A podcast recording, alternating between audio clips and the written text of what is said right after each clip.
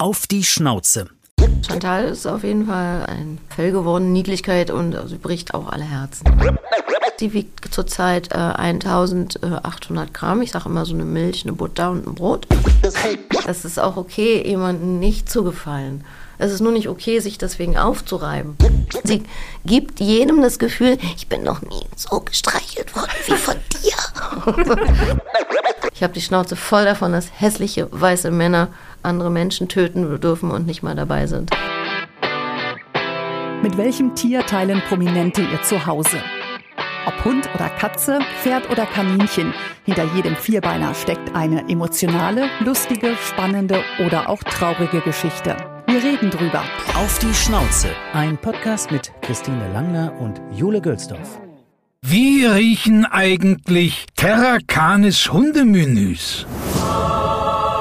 Terra Canis ist die erste Hundenahrung in 100% Lebensmittelqualität aller Zutaten und wird unter der Leitung von echten Metzgermeistern in unserer eigenen bayerischen Produktion bei München hergestellt. Die einzigartige Qualität merkt man sofort beim Öffnen der Dose, am unglaublich leckeren Geruch. Wie selbst gekocht. Für alle Hörerinnen und Hörer gibt es heute ein besonderes Angebot im Terra Canis Online-Shop. Jetzt 20% Kennenlernrabatt sichern mit dem Codewort Schnauze20 auf terrakanis.de. Unser heutiger Gast gehört zu den gefragtesten deutschen Schauspielerinnen und sie gilt als Charakterdarstellerin. Sie entstammt nämlich auch einer berühmten Theaterfamilie. Das Schauspielen wurde ihr also praktisch in die Wiege gelegt. Ihre Mutter ist nämlich keine geringere als Katharina Thalbach. Ja, und während viele andere ja Issues mit berühmten Eltern haben, scheint das ja im Hause Thalbach das Gegenteil zu sein. Jedenfalls steht unser Gast ja nicht nur mit ihrer Mutter, sondern auch noch mit ihrer Tochter gemeinsam auf der Bühne oder vor der Kamera. Man kennt sie aber nicht nur aus dem Theater, wo sie mittlerweile auch Regie führt, sondern vor allem von der Leinwand. Ja, sie hat in Kultserien gespielt, wie zum Beispiel dem Tatort oder Kinoproduktionen wie Friedrich, ein deutscher König, der Bader-Meinhof-Komplex und Liebesdings. Sie leiht ihre Stimme aber auch Hörbücher Büchern und sie malt gerne. Was uns aber natürlich besonders interessiert, sie ist Hundemama. Auf die Schnauze. Mit wem kuschelt? Anna Thalbach. Hallo Anna. Hallo Anna. Schön, dass das klappt. Ja, endlich gerade gesund wieder ja. und schon wieder am Arbeiten. Korrekt, konfekt. Ist das so das, was du gerne machst? Viel arbeiten? Oder? Ähm, also ich, ich, mag auch Freizeit, so ist das nicht. Also ich bin kein, kein Workaholic, da würde ich mich nicht zu zählen. Aber ich liebe natürlich meine Arbeit und hinzu kommt, dass ich selbstständig arbeite und äh, alle Selbstständigen wissen, dass man Arbeit dann auch einfach annimmt, wenn sie denn da ist. Ja, da muss man ranklotzen. Ja. ja über die Arbeit sprechen wir später noch, mhm. aber jetzt geht es ja erstmal um deinen Hund, um mhm. Shanti. Richtig? Chantal, genau. Also Shanti und eigentlich Chantal. Also ursprünglich Chantal, ja. Süß. Also, Wo ist sie denn? Chantal ist bei meiner Mama auf dem Land, weil ich ja jetzt gerade Corona hatte, damit ihr nicht so langweilig ist, äh, hat sie sie abgeholt. Sonst wäre sie gerne mitgekommen. Ja, Chantal ist auf jeden Fall ein äh, Fell geworden, Niedlichkeit und also, sie bricht auch alle Herzen auf jeden Fall. Ist sie denn eher ein Stadt- oder eher ein Landhund? Sie ist ein Stadthund.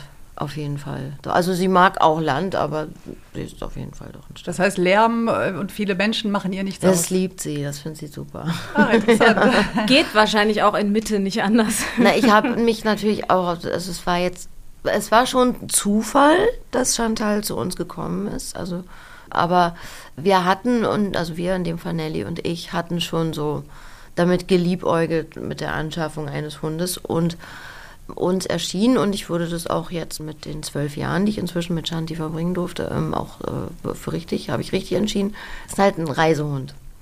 Also ich wollte einen kleinen Hund, den man gut mitnehmen kann, den ich auch mit zur Arbeit nehmen kann, dass der da nicht stört und ähm, im Flugzeug darf man die ja mit raufnehmen, oben mit rein und ja. deswegen war die Wahl für einen Chihuahua, irgendwie hatten wir die schon so von den, was wir uns von den ganzen Rassen so angeguckt haben, hatten wir das schon so entschieden. Und wir wollten auch den Chihuahua vom Tussi-Image befreien, ähm, dem er ja total unterlag. Also Paris Hilton hat ja. das Image ganz schön, ganz schön runtergezogen. Und eigentlich sind Chihuahuas halt echt cool und es ist eine ganz tolle Rasse und die machen wahnsinnig viel Spaß und sind witzig und Das heißt, bei dir sitzt dann nicht in der Tasche und du trägst den durch Berlin. Nein, also das ist ja DNA-Hund. Also ich meine, man, alle, die kleine Hunde haben, werden es ja kennen, dass man natürlich immer blöde Sprüche, also äh, ist das ein Kremlin, ist das eine Ratte, ist das... Und wir, das prallt natürlich alles an uns, an uns ab. Und ähm, dass man dem so ausgesetzt ist. Aber letztendlich, ähm, wenn dann die Leute fragen, ist das überhaupt ein Hund? Dann sage ich, ja, die DNA ist Hund. und das würde man zu kleinen Menschen ja auch nicht sagen. Ja. Nur weil der klein ist. Du bist überhaupt ein Mensch. Ja. Also das würde, deswegen, warum soll das irgendwie jetzt ein Chihuahua erleiden? Und wir haben auch viele infiziert, tatsächlich. Also auch Männer. Das heißt, im Freundeskreis jetzt haben alle einen Chihuahua. Nicht alle, aber also, so der ein oder andere hat sich einen angeschafft oder wird sich wahrscheinlich auch noch einen anschaffen. Und habt ihr sie denn als Welpen bekommen? Oder? Ja, also Shanti muss man, wir hatten ja überhaupt gar keine Ahnung von gar nichts, sondern wir hatten uns eigentlich eher mit Hunderassen erstmal befasst. Wir hatten über die Beschaffungsmaßnahme in der Form noch überhaupt gar nicht nachgedacht.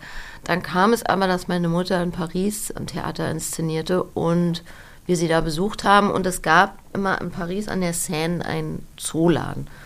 In dem ich schon mit meiner Mama war als Kind, da war ich, als ich das erste Mal in diesem Zooladen an der Seine war, da war ich elf. Und da habe ich wahnsinnig geweint, weil es gab einen Hund, so einen kleinen weißen, und der sah genauso aus wie der Hund von Irma Ladus. Das wird wahrscheinlich nicht mehr jeder kennen, aber es war so ein kleiner, wuscheliger, weißer Hund. Mega sweet. Und ich habe geweint und alles gegeben. Meine Mama hat mir den Hund nicht ge gekauft. und, aber ich habe den Hund nie vergessen und diesen Laden an der Seine. Und dann war das eben vor zwölf Jahren. Und stand die auch dieses Jahr, sie zwölf geworden. Da haben wir Kathi besucht und wollten wir einfach Nelly den Laden zeigen. Und es hat furchtbar geregnet an dem Tag, weiß ich noch. Und dann sind wir in diesen Laden rein. Meine Mutter wollte eine Zigarette rauchen, damals hat sie noch geraucht. Und ähm, es hat draußen gewartet. Und wir sind rein und da war dann so ein Glaskasten mit Chihuahuas und da war auch Shanti und Shanti war der kleinste Hund, den ich jemals in meinem Leben gesehen hatte. Der, Entschuldigung, mein Bauchknot.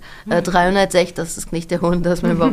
Ist, äh, 360 Gramm hat die gewogen und also die hat auf eine Hand gepasst und wahnsinnig, war wahnsinnig sweet und ich war, muss man noch dazu sagen, auch sehr pleite an diese, zu dieser Zeit und war ganz froh, dass meine Mama uns nach Paris eingeladen hat. Und ähm, Nelly sofort, ah, Mama, wir müssen den Hund kaufen. Ich so, wir können jetzt den Hund kaufen, wir müssen nur zurückfliegen und also Das sieht man zum Glück aber heute kaum doch. Ne? Nein, es Hunde hinter den äh, Glasscheiben, Glasscheiben. Nein, also ich würde das auch heute mit der heutigen Erfahrung auch schwer davon abraten, Hunde in Hundeboutiquen zu kaufen. Ich habe das nochmal in Japan tatsächlich gesehen. Aber wir waren, wir waren halt sehr naiv und wahnsinnig verliebt in diesen Hund. Und dann habe ich die Frau gefragt, how much is the dog? Und dann meint sie, 1500 Euros. Und ich so, Nelly, wir können ihn nun nicht kaufen. Auch ganz schön teuer für so einen ja, kleinen Ja, inzwischen weiß ich, was sowas in Wirklichkeit kosten müsste und was man dafür tatsächlich auch erwarten kann. Aber wir waren eben sehr naiv und wir haben nicht gedacht, dass das so ein Hund aus dem Kofferraum ist, wie wir das auch schon kannten aus dem Fernsehen, auch schon vor zwölf Jahren. Ähm, also wir dachten, ein Laden, den ich, den, der so lange an der Seine ist, dass ich den als Kind jetzt meinem Kind zeige, da ging man einfach tatsächlich naiv von Seriosität aus, muss ich gestehen. Ja. Jedenfalls, lange Rede, kurzer Sinn, ich ging raus zu meiner Mutter, die mich schon kannte mich und die so, du willst doch nicht einen Hund kaufen. Ich so, doch, was soll ich jetzt da machen? Ja, kannst du mir nicht Geld, Geld geben für den Hund, ich gebe dir das wieder. Und dann dachte ich, was kostet denn der Hund? Und dann, dann, was, was, 1500 Euro. Also, sie war dann sehr verblüfft. Und dann ging sie rein und Nelly hat das dann sehr clever gemacht. Die hat die Shanti genommen und der meiner Mutter so direkt auf die Brust gegeben quasi. Und dann konnte meine Mutter nicht widerstehen. Und wir haben dann da auch vor Ort die Papiere bekommen für den Hund, dass wir mit dem auch reisen. Wir sind am nächsten Tag quasi nach Berlin geflogen mit Shanti. Und wie gesagt, sie war wirklich sehr, sehr klein. Ähm, also sie hat gerade mal auf die Hand gepasst. Und im Hotel angekommen war Nelly schon so, oh Mama, ich glaube, die ist krank. Und man selber will es ja auch in dem Moment gar nicht. So, wenn man sagt dann so Sachen wie, ach, die ist jetzt, muss ich erstmal umgewöhnen, die war ja gerade da und jetzt ist die ohne ihre Leute und so weiter.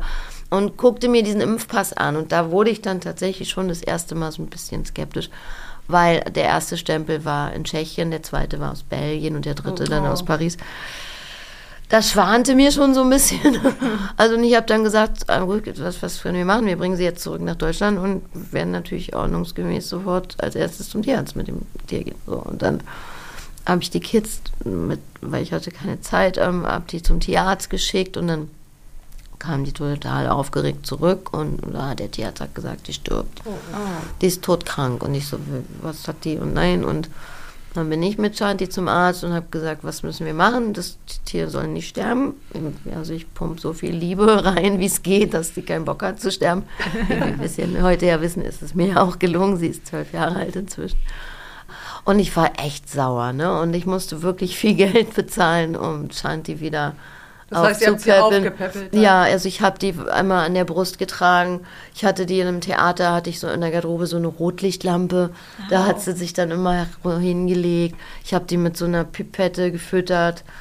Also deswegen ist Shanti halt auch echt ein Hippie und total menschenbezogen. Weil Shanti hält Menschen halt fürs Rudel und deswegen ist sie wahnsinnig freundlich und alle müssen immer mit ins Rudel und alle werden freundlich begrüßt und so. also sie ist auch überhaupt nicht scheu in, in dem Sinne. Also Sie ist, glaube ich, sehr dankbar so fürs Leben. Und ich war dann so sauer, ne? Und dann habe ich da, hab ich äh, da angerufen bei, in Frankreich bei dem Zooladen. Und meine Mutter meinte, was rufst du an? Das interessiert die doch ja nicht. Ich aber wieso, man kann doch nicht das immer so passieren lassen und dann Ja. sagen, es interessiert die eh nicht. Wenigstens mal sagen kann man doch was. Und dann habe ich da angerufen und äh, zu der Frau am Telefon gesagt, ja, ich habe hier 1500 Euro für den Hund bezahlt und ich habe jetzt nochmal 800 beim Tierarzt gelassen. Können Sie mir wenigstens sagen, wie alt das Tier ist? Also so viel Informationen geben wie möglich, die Re reale, mit denen wir dann das Tier wieder aufpäppeln können. Und dann meinte die so, I talked to my boss and I call you later.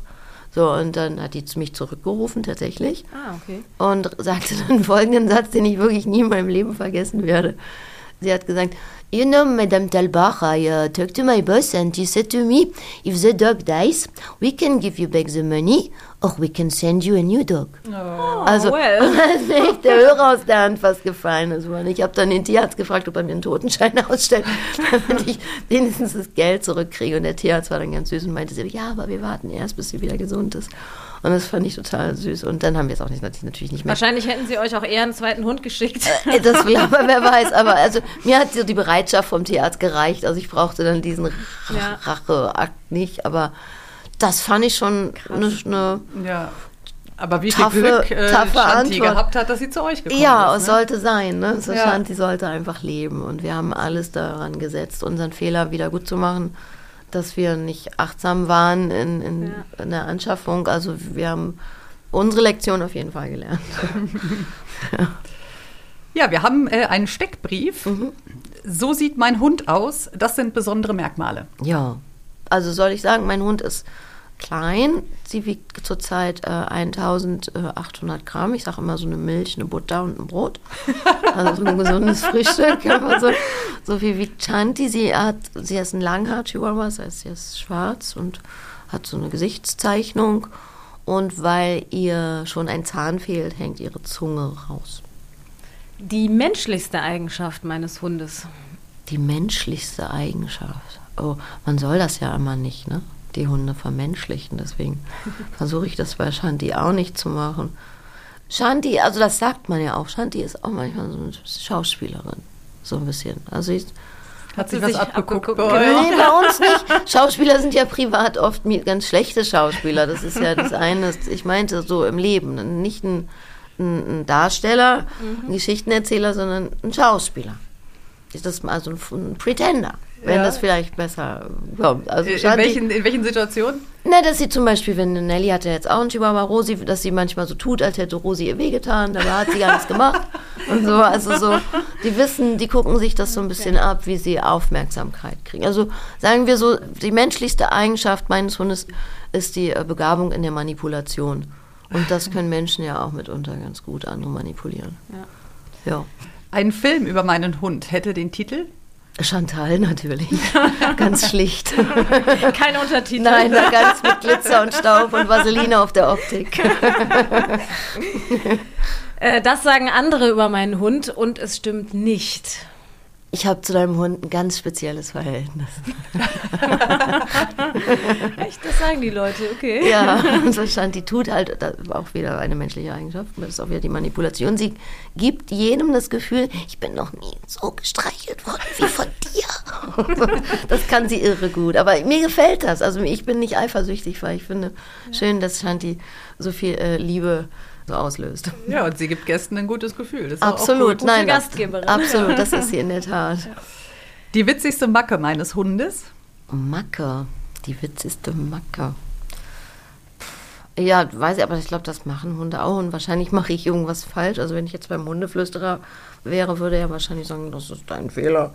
Und dass sie manchmal einfach muckt, so dass sie einfach auf der Straße so aus dem Nichts entscheidet, nicht weiterzulaufen. Also sie ist dann wie versteinert, als hätte irgendjemand gerufen, freeze.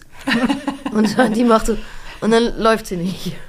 Kommt mir bekannt vor. Ich habe ja einen Pudel und der macht das auch. Der bleibt einfach stehen. Und ich weiß dann, ich denke da manchmal, habe ich jetzt, war ich nicht aufmerksam genug mit der Leine, weil so, wenn man sich so Hundesachen anguckt und so, dann sagen die das ja immer, dass man soll so bestimmt sein mit der Leine, man soll auch keine Flex nehmen und all diese Sachen.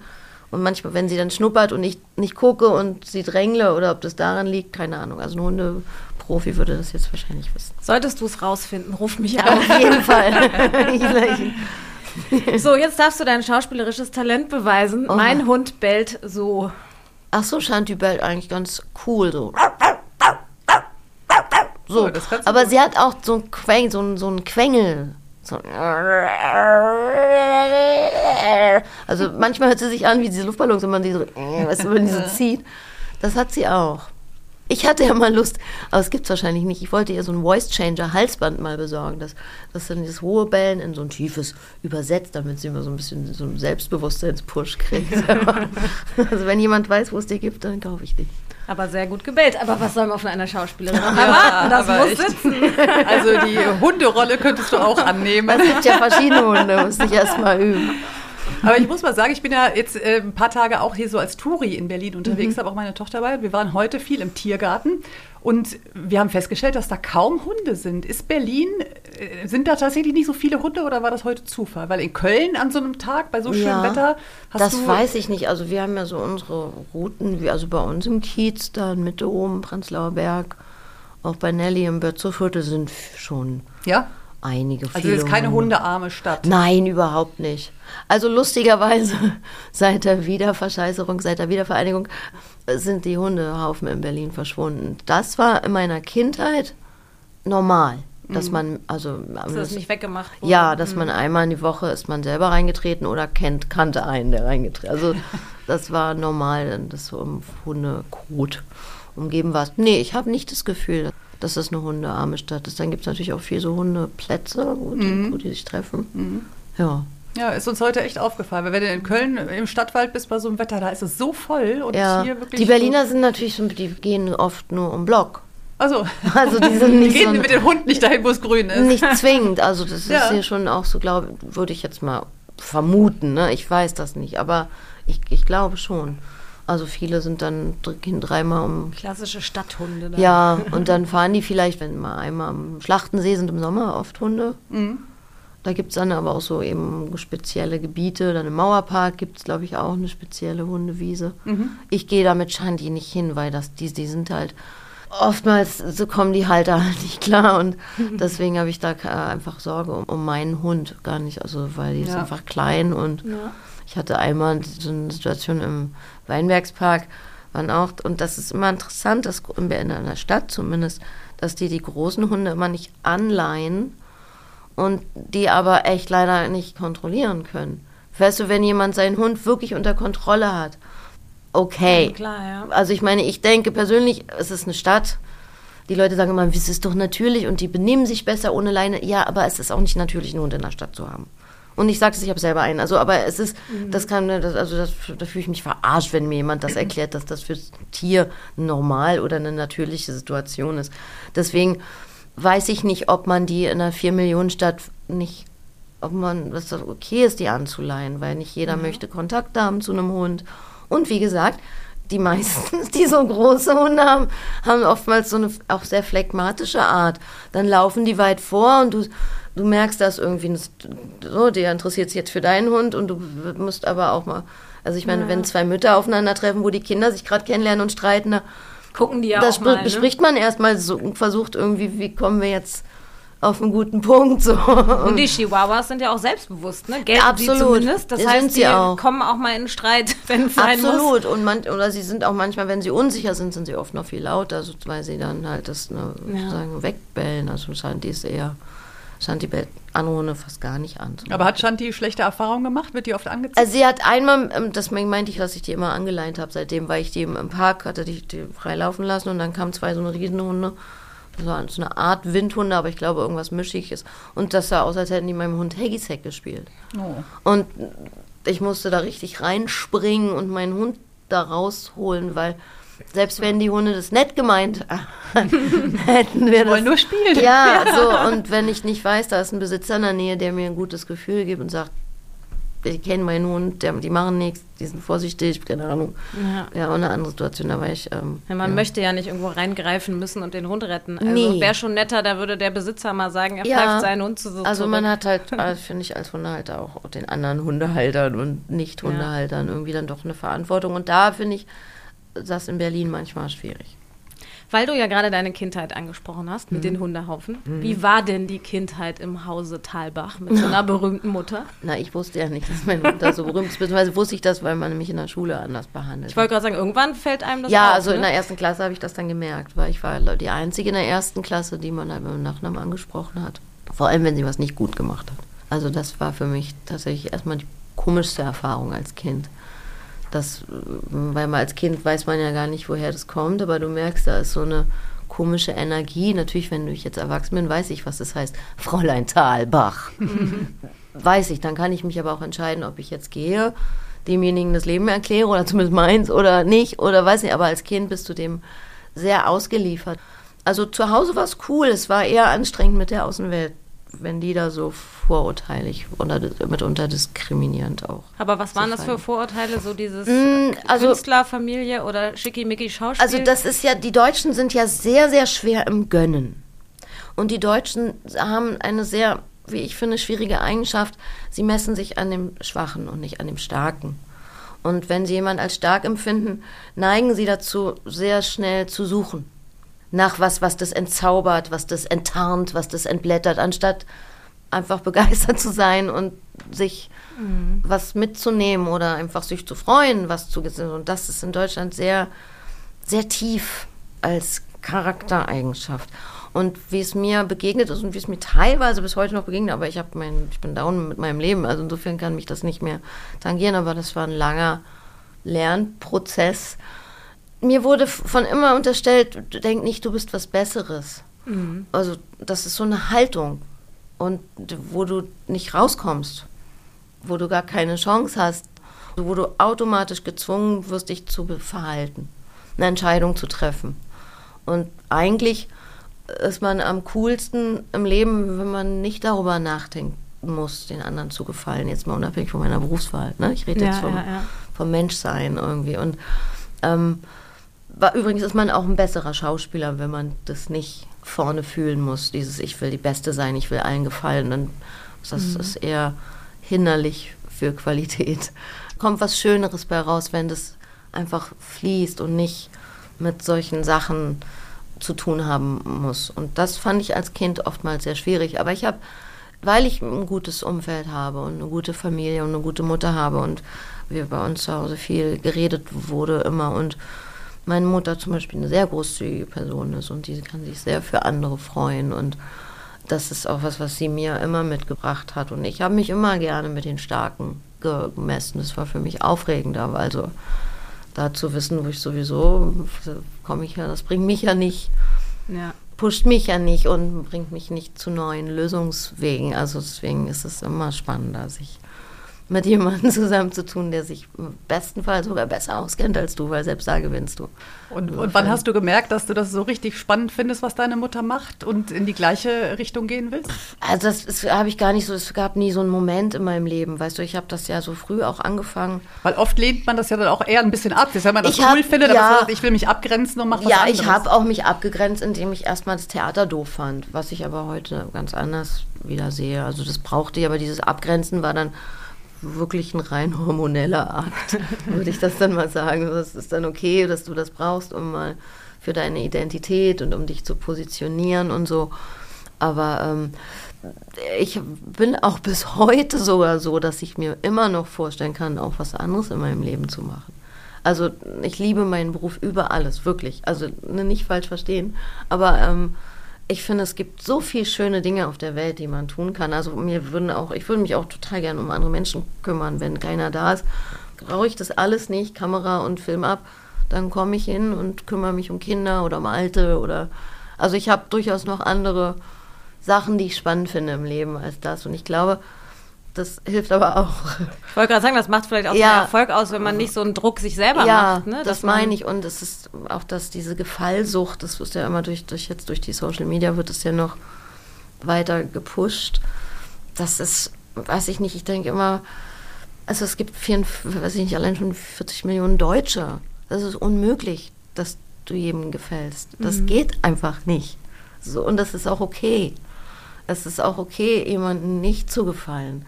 Es ist nur nicht okay, sich deswegen aufzureiben. Dann so what? Wenn du keine Birnen magst, isst ein Apfel.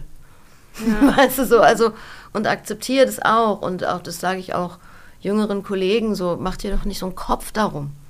Bestimmt sitzt einer im Publikum, der findet dich richtig doof und der hat auch einen richtigen Kacktag heute gehabt und deswegen findet er dich noch döver als so schon. Aber accepted ist doch egal und das ist sich davon frei zu machen, diesem ich muss allen gefallen. Warum denn? Überleg mal, da musst du auch alle betreuen. Plus, Das dass ist ja eigentlich so. äh, Hauptsache, wenn, wenn man zumindest doof gefunden wird, ist ja zumindest auch schon mal besser als egal. Auch das, ja, das ist, auch das ist eine Form. Aber ich meine, aber auch selbst egal ist auch okay, mal nicht gesehen zu werden. Das kann mitunter sehr entspannt sein. Es ist anstrengend immer. Aber jetzt sagt man ja zum Fokus Beispiel. Mhm. gerade bei zum Beispiel bei Sportlerkindern, wenn die in die gleiche Richtung gehen, sagt man ja schon, dass die einen enormen Druck haben. Ne? Ob es jetzt äh, Schumacher-Familie Druck- ist ja. oder so. Wie war das bei euch? Gerade wenn die Mutter dann so erfolgreich ist, hast du das nie gehabt, dass du dachtest, Mhm. ich muss zumindest auch erfolgreich sein? Ich habe mich ja nicht, nicht erfolgreich gefühlt. Also Mhm. ich meine, ich habe ja tolle Sachen gemacht. Ich habe als Teenager mit guten Regisseuren gearbeitet. Ich meine, ich war äh, 14, äh, nee, äh, 13, als ich mit Burt Lancaster und Julie Christie äh, gedreht habe und Bruno Ganz und äh, Herbert Grönemeyer, weiß ich nicht was. Also so, ich habe mit Tony Curtis gedreht, da war ich 15. Ich habe mit 19 mit Alan Rickman gedreht. Ich weiß nicht, äh, was ist denn dann, wo habe ich denn da keinen Erfolg? Also ich das Nee, nee, so, aber ob du das als Druck verspürt hast, meine ich. also dazu war ich aber auch doch tatsächlich zu selbstbewusst, glaube ich. Also dazu war ich und ich habe und ich finde auch, dass wir sind schon alle sehr ähnlich, definitiv. Ähm, Kathi, Nelly und ich sind auch vor allem phonetisch unfassbar ähnlich, also nur mit 20 Jahren Unterschied, aber Ja. wenn man also rein, jetzt wenn es so Wellen sind, ist, das kann man übereinander legen, das ist wirklich gleich gleich. Aber wir sind trotzdem, ist unsere Herangehensweise an Gestaltung einer Figur und so und, und wie wir das so feinstofflich aufgreifen, sehr unterschiedlich und sehr schön unterschiedlich. Und das finde ich, das sehe ich auch und das fühlen wir alle auch. Und deswegen brauchen wir diesen Druck nicht. Also das kommt tatsächlich meistens von außen. Das meinte ich auch wieder mit diesen Deutschen, weil anstatt zu sagen, ey geil, was, du bist die Tochter von Clint Eastwood? Cool. Drehst du auch Filme? Also, sondern immer dieses, ah, bist du auch so gut wie dein Vater? Hast du genauso viele Filme gedreht? Warum denn? Also, was ist denn, also davon, das wäre mal, das wäre, glaube ich, für, für viele Menschen sehr hilfreich, das mal wegzunehmen und wenn dann eher mit einem mit einem Stolz das anzunehmen. Ich meine, irgendwelche Bäckerfamilien, Bäckerei seit 1890, die sind doch auch cool. Ich weiß nicht, fragt die mal einer, ob die Druck haben? Ja, Hast du jetzt stimmt, Druck, ja. genauso viel Brötchen zu backen wie dein Vater? Weißt du, also ich weiß nicht, aber es, man, nein, also weil ich meine, wir, das ist ja das Schöne eben an diesen äh, an diesen Berufen, die sich so weiter vererben. Und da gibt es ja unzählige von, ne, wo das über Anwaltsfamilien, Arztdynastien, Politikerfamilien, I don't know. Also so, Ja. das ist ja nichts Ungewöhnliches und auch bei Sportlern auch nicht. Das ist doch normal, dass die Kinder das aber machen. Mick Schumacher wird natürlich immer ein bisschen an dem Erfolg des Vaters gemessen. Das ist ja schon so, dass man erwartet, dass er irgendwie so und so wird, weil der Vater so war. Das, Ja, das aber- ist vielleicht deutsch, ja, aber ich meine, aber das, Druck ist das, ja da. Aber So, das wäre doch, ich würde an die appellieren, die an solchem Druck beteiligt sind, doch zu sagen, nicht äh, mal gucken, ob er, sondern mal abwarten, ob er. Aber nicht dieses Mhm. Suffisante. Es ist ja auch okay, zu interessiert zu sein daran. Das ist ja ein menschlicher Reflex, zu sagen, ach, kannst du genauso, Herr äh, äh, Franz Picasso, kannst du auch so schön pinseln wie dein Papi? äh, das ist ja okay. Und dann kann er sagen, nein, noch nicht, aber ich arbeite daran, keine Ahnung. Aber es ist irgendwie, äh, dass man das mal so, Ja. warum? Natürlich, äh, man lernt doch von seinen Eltern und die Kinder gucken natürlich das ab. Und wenn die Eltern von was besonders begeistert sind oder besonders erfolgreich sind, dann lernen die Kinder, dass das richtig ist, dass das funktioniert. Dann erleben sie es jeden Tag. Also ich finde, das ist ein ganz normaler Lauf der Dinge. Ich finde das ist was ultranatürliches. Und so sollte man es auch sehen. Und man sollte auch solchen Leuten verzeihen, wenn die nicht so gut sind wie ihr Vater. Dann wird vielleicht der Enkel wieder so gut oder noch besser als alle zusammen. Who cares? Also weißt, das ist doch. Gebt ihr euch denn Tipps gegenseitig? Wir reden viel und wir stellen Fragen. Also ungefragt nicht unbedingt. Aber meine Mutter macht Regie, also das, da bleibt das nicht aus. Aber du hast Nelly nie irgendwie abgeraten, Schauspiel auch zu machen oder so. Nö. Nö.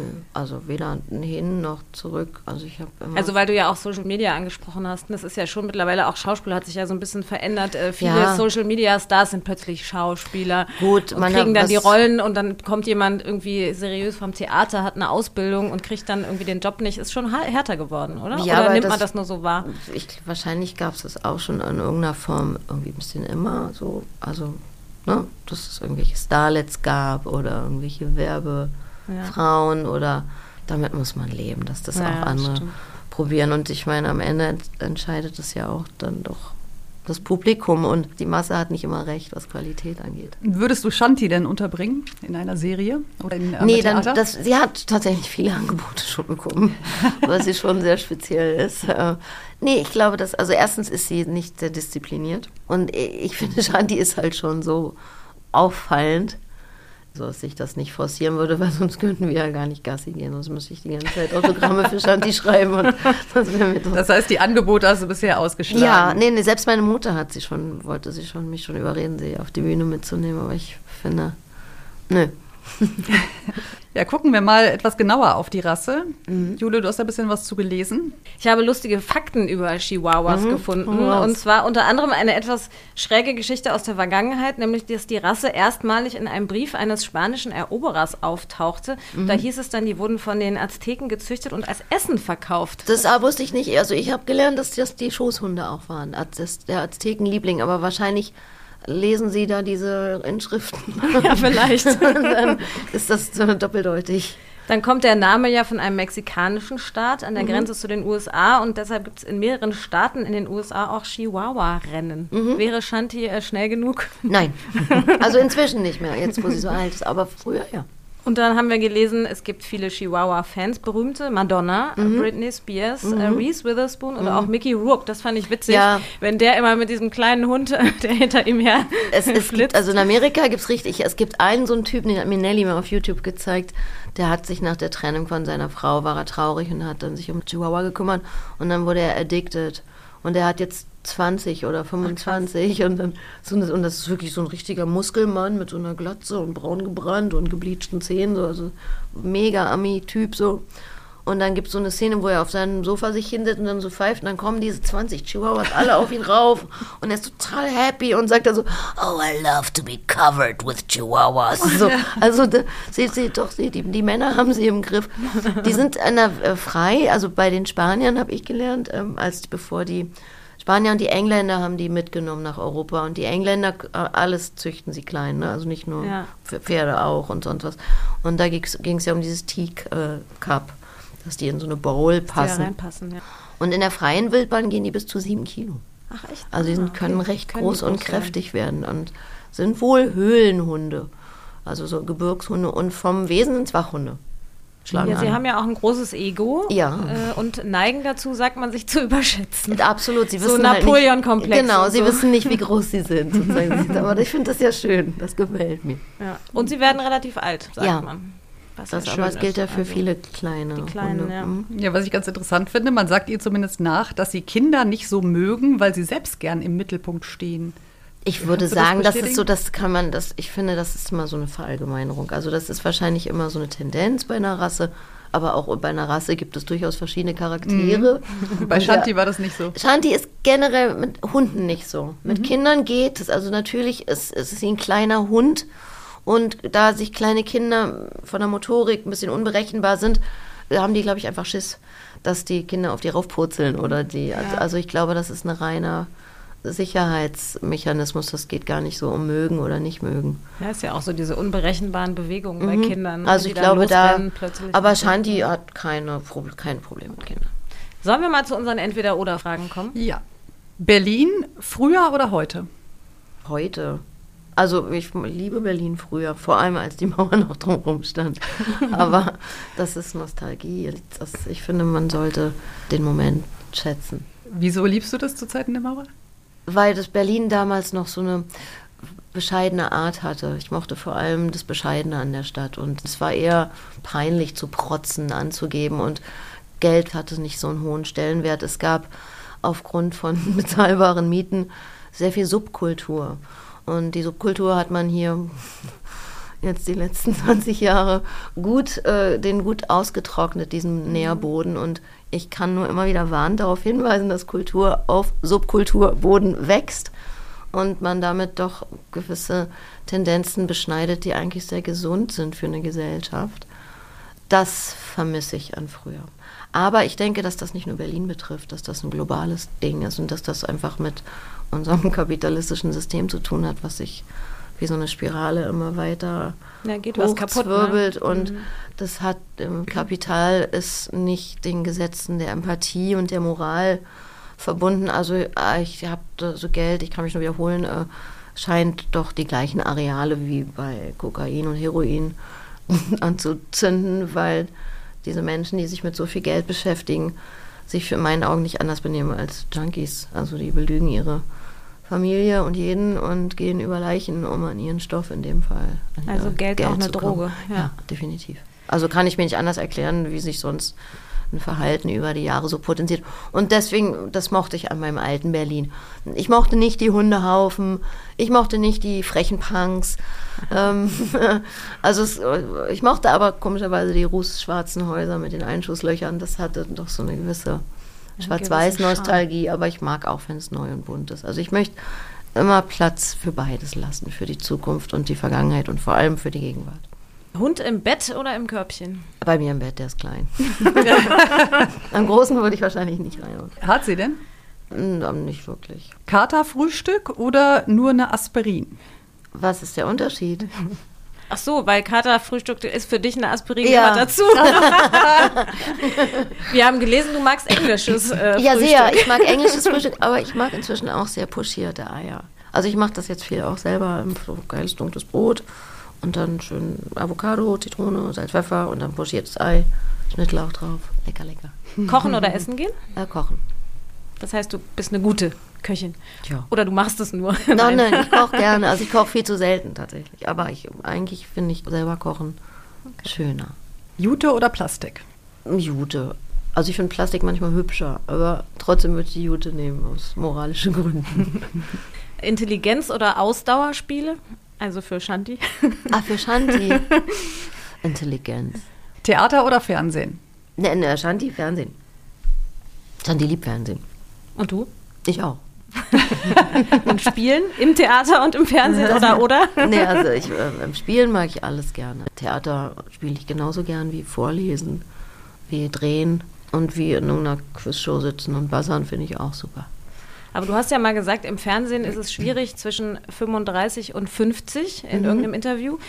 Ging das dir persönlich auch so oder hast du das eher wahrgenommen im Umfeld? Das weiß man. Also das kriegt man als Frau, weiß man das. Sollte man das wissen. Dass das immer noch so ist.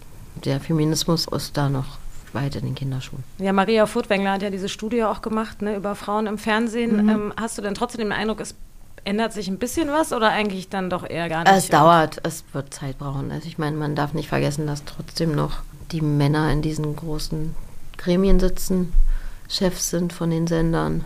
Viele Frauen beim Fernsehen habe ich mit, jetzt lehne ich mich weit raus. Ähm, bestimmt mache ich mir uns nie so viele Freunde, aber man hat manchmal das Gefühl, zumindest auch beim öffentlich-rechtlichen, dass selbst die Frauen da noch so ein bisschen mit so einem alten Rollenbild verwachsen sind, auch in ihren Entscheidungen, welche Geschichten erzählt werden. Also wenn wir jetzt ins öffentlich-rechtliche Fernsehen schauen, sind doch die Neuproduktionen, wenn man jetzt nicht explizit irgendwas wahnsinnig Queeres auf AD1 hat, ist es immer noch wahnsinnig konventionell. Und auch die Rollen der Frauen finde ich immer noch wahnsinnig konventionell. Also ich glaube, da ist noch viel zu tun. Aber ich, ich glaube an die jungen Frauen von heute. Und ich finde, und dass die jungen Leute von heute da eine große Kraft und einen großen Lust haben auf so einen Umschwung. Du hast ja auch gesagt, äh, du bist gar kein Workaholic, auch wenn du Nee. sehr gerne arbeitest. Ja. Wie sieht denn ein freier Tag von Anna und Shanti aus? Am meisten faulenzen wir dann auf der Couch. Und manchmal überredet mich meine Tochter dann rauszugehen. Hm. Dann gehst du auch mal um den Block. Ja, na, wir gehen dann im. Park. Ja. Nee, nee, wir gehen schon im Park. Und geht ihr auch mal, schwimmt sie gerne zum Beispiel? Nein. Das mag sie gar nicht. Wir haben ja auf dem Land einen einen Schwimmteich, also bei uns auf dem Grundstück. Da haben wir sie auch schon ein paar Mal rein, aber nein, mag sie nicht. Hast du denn viel auch in Hundeerziehung investiert? Nein, gar nicht. Weil du ja vorhin gesagt hast, du ihr hattest gar keine Erfahrung. Das heißt, ihr habt dann einfach so gemacht, wie es sich so- angefühlt ich, hat. Ja, ich bin, ich, das ist so ein bisschen mein Charakter. Ich bin so ein Autodidakt. Also ich bin auch eher so ein Chaot. Ich hole das erst und dann gucke ich mir an, wie das geht. Und ich, Und Shanti hat also keine Hundeschule gesehen. Santi hat Beispiel. keine Hundeschule gesehen. Aber die war auch erst so krank, weißt du? Und dann Genau. irgendwie war das so der, der Fokus. Hört sie denn, wenn sie von alleine ist? Ja. Also ich habe es hingekriegt. Wir haben ja eine Rubrik in unserem Podcast, das ist der Hundeführerschein. Mhm. Gut, den würde ich wahrscheinlich nicht bekommen. aber- Das können wir ja jetzt mal austesten. cool. wir haben nämlich ein paar Fragen rausgesucht. Willst du anfangen? Woran erkennt man eine gute Beziehung zwischen dem Hund und seinem Halter? A. Der Hund tobt wild mit seinem Menschen und springt ihn dabei häufig an. B. Der Hund ist jederzeit gerne bereit, mit seinem Menschen Übungen umzusetzen. C. Wenn die Bezugspersonen häufig wechseln, lernt der Hund eine grundsätzlich gute Bindung gegenüber Menschen.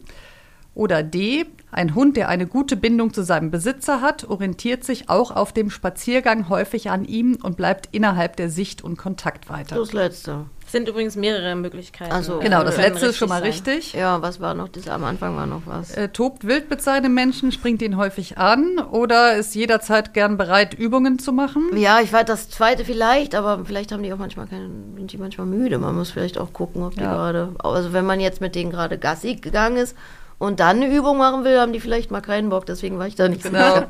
Aber laut dem Ersteller des Hundeführerscheins Okay, alles äh, haben sie dazu immer Lust. Okay, gut, dann werde ich das jetzt so wissen in Zukunft. Ist es wichtig, mit einem Hund zu üben, dass er sich überall anfassen lässt? A, ja, fördert das gegenseitige Vertrauen. B, ja, es erleichtert Pflegemaßnahmen. C, ja, den Hunden sind Berührungen durch menschliche Hände zunächst nicht vertraut. Oder D, nein, das muss man nicht üben. Ein Hund, der gut untergeordnet ist, lässt sich sowieso problemlos Nee, das sind die anfassen. ersten beiden Dinger. Die sind schon mal richtig. Ja, aber das dritte könnte- ersten- Das dritte Drei, ja. könnte noch stimmen, genau. Also die ersten auf jeden Fall. Also Läuft doch. scheint- Ja, okay. Ja. gut. Ein bisschen was habe ich gelernt in zwölf Jahren.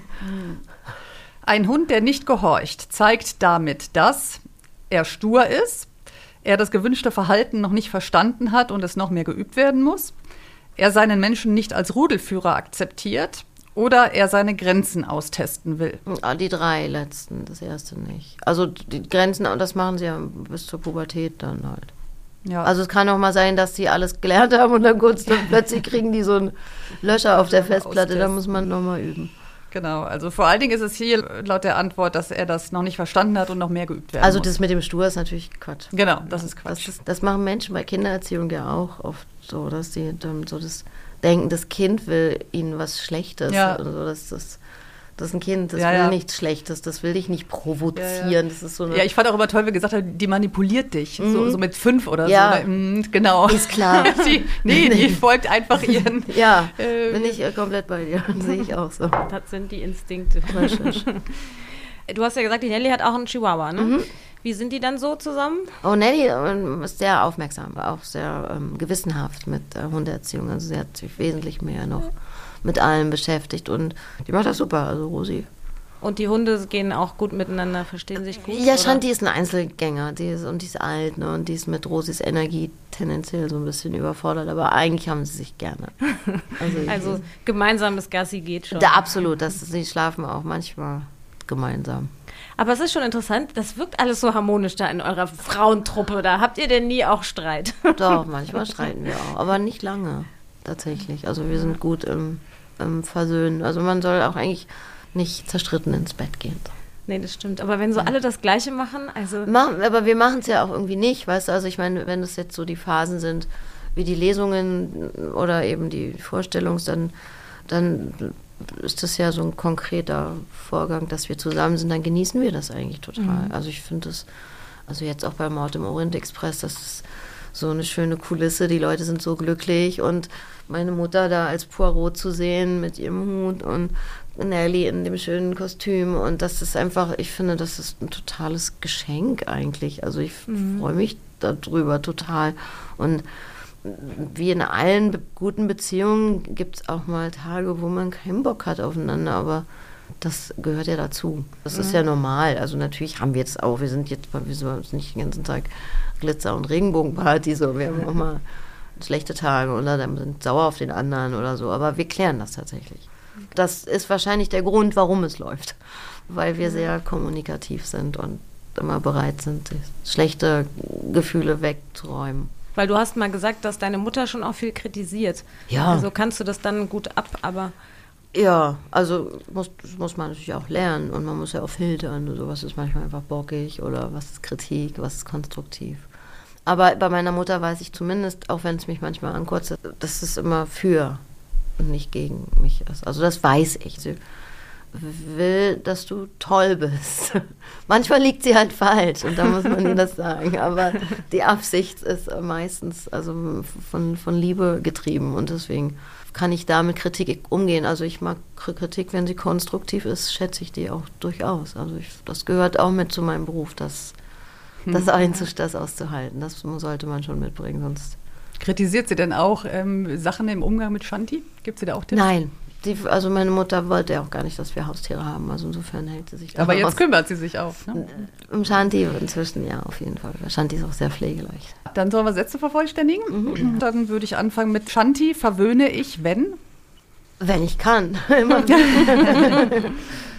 wie sieht das dann aus? Also, sie liebt äh, Baden. Ach echt? Ja, das Ah, finde ich ganz toll. Dann ist sie total happy danach und springt rum und kuschelt mich an. Aber Ist ja lustig, geht nicht gerne schwimmen, aber gerne baden. Baden ja, also ich glaube, sie mag dieses frische Gefühl. Also ich weiß es nicht. Also ich vermute mal, weil so, sie ist immer sehr, sehr happy.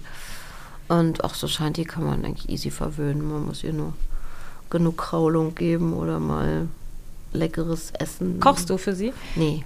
Nee, so weit geht es dann doch Sie nicht. ist halt echt Verwöhnen. klein, ne? Und sie isst Ja. wirklich kleine Portionen und dann ist es oftmals der, also so, der Tierarzt hatte sogar am Anfang gesagt, dass sich das so ein bisschen angammeln lassen soll, dass die das so gerne mögen würden, die Chihuahuas, weil die das auch irgendwie verbuddeln würden. Aber da sind wir wieder bei Natur und nicht Natur. Ich meine, sie ist nicht unter natürlichen Bedingungen Ja, ja. aufgewachsen und was, was ist in ihrer Ur-DNA gespeichert jetzt an, ah, ich mochte doch früher mal, meine Vorfahren mochten das doch mal. Also sie hat, mochte das nicht, wenn es angegammelt ist. Also insofern. Und ist sie trocken oder Nassfutter? Also sie mischt. Also sie, jetzt mit den Zähnen ist es doch, geht es doch eher in Richtung Nassfutter.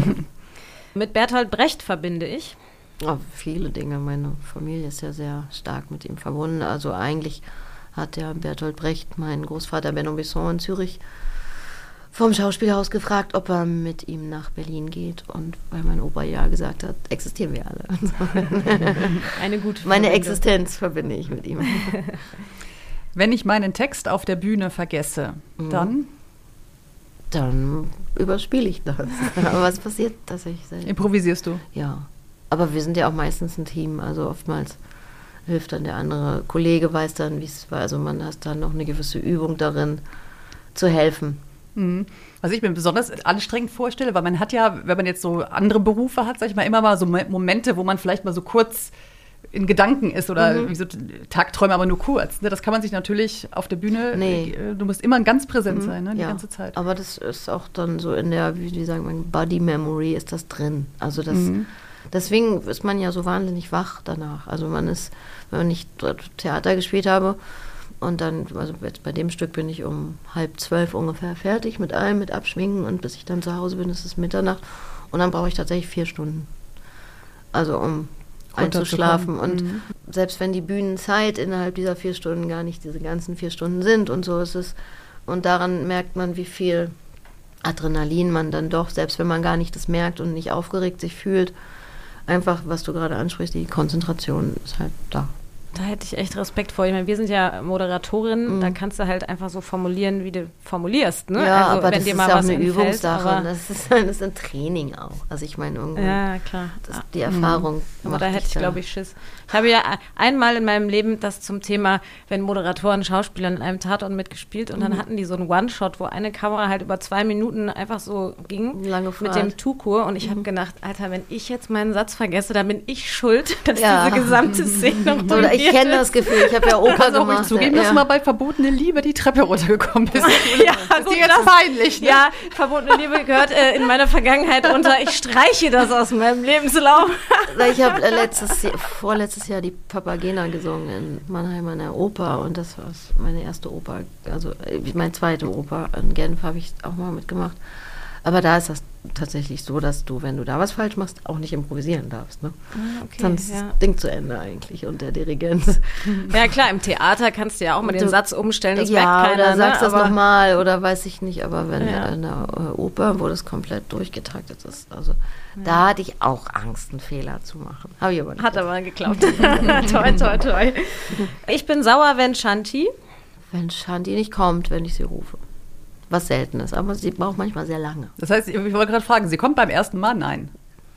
Kommt drauf an. Also in der Regel schon. Und wenn ich auf der Straße mit ihr ohne Leine bin und Stopp sage, hält sie sofort an und macht Sitz. Also da, ich brauche dafür keine Sorge haben. Ähm, aber wenn sie so spazieren geht, also wenn man, wir waren mal zelten auf, auf dem Rügen und von einer Bekannten, der Chihuahua ist ja von der Möwe geholt worden.